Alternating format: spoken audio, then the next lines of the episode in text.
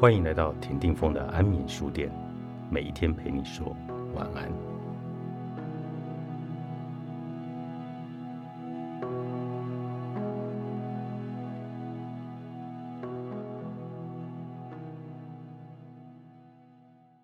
很少注意，也没有什么感觉，就是一种理所当然的状态。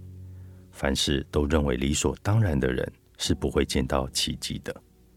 其实，换个视角，我们身边到处都是奇迹，像是太阳系别的星球一滴水都没有，地球上居然有水，地球上居然会有每天升起落下的太阳，而且温度刚刚好。太阳和月亮的大小以及和地球的距离差距太大，但它们在天上看起来却是一样大的。诸如此类，只要你用心，周遭有太多令人惊讶的事情了。我们平常看日出、看气候，身在地球丰富又多变的环境中，都不觉得那是什么了不得的。放到其他星球来看，地球有这样的一个环境。根本就是一个大奇迹。可是活在这个星球里的人，只觉得一切理所当然。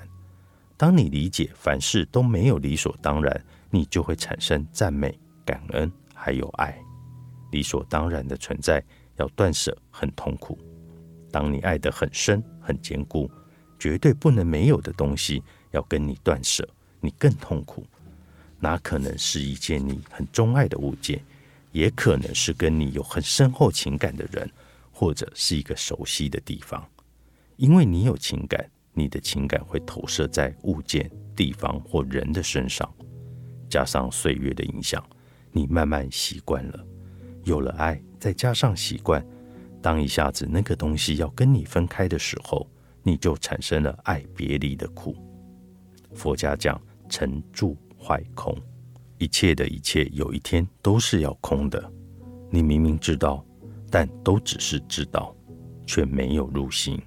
当空的时刻到来，我们一个个都措手不及。人们有各种烦恼，各种痛苦，人生当中巨大的痛苦和创伤，说来说去都不脱那几样。当心过不去的时候，我们会用一个问题来问自己：一百年后。这个问题还重要吗？我有一个朋友住在花莲，做木工操作机器不慎，右手就这样不见了。那一年他才十六岁，这件事大大影响他的未来。右手没了，未来怎么办呢？才十六岁就成了残缺人士，未来有哪个女生会愿意嫁给他？他越想越痛苦，头脑里有很多可怕的想象。他茫然的喝酒，是数年的时间都在痛苦当中载浮载沉。一段时间以后，他发现这样下去不行，会把自己毁掉。他要自救。那年代也没有心灵老师，于是他开始徒步环岛流浪。当他流浪到花莲的一个海边，大概是上天的召唤，他感觉这个地方要他留下来。于是他聆听内心的声音，海边有一个破旧的房子，他很顺利的租了下来。接着他就开始用漂流木做创作，后来做皮雕，渐渐的成为一个很有特色和才华的艺术家。因为他没有右手，他的朋友帮他做了很多右手移植，有虎克船长的钩子手，有可以切肉的蓝波刀手，有叉子手、汤匙手。这些手让他甚至比正常人可以完成更多更细致的事，因为没有右手，才引领他走上创作这条路。虽然他没有右手，但是他可以用他的手更多了。关键不在于你失去了什么，而是你怎么运用那个失去。关键不是发生什么，而是你怎么解释那个发生。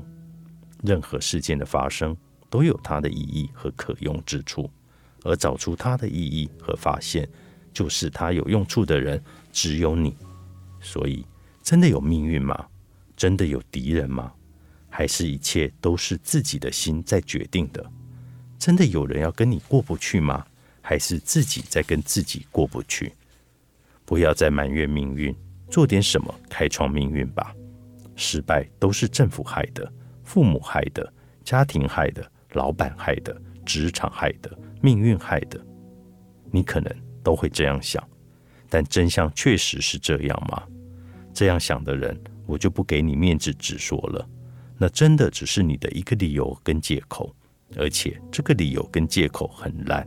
你不愿意自我承担，不愿意学习和付出努力行动，或是你根本就懒，张口闭口说都不是我的问题。这么做太容易了，这个选择也太方便了。人生有谁能够只挑容易的路？零售力，作者谢明杰，上周出版。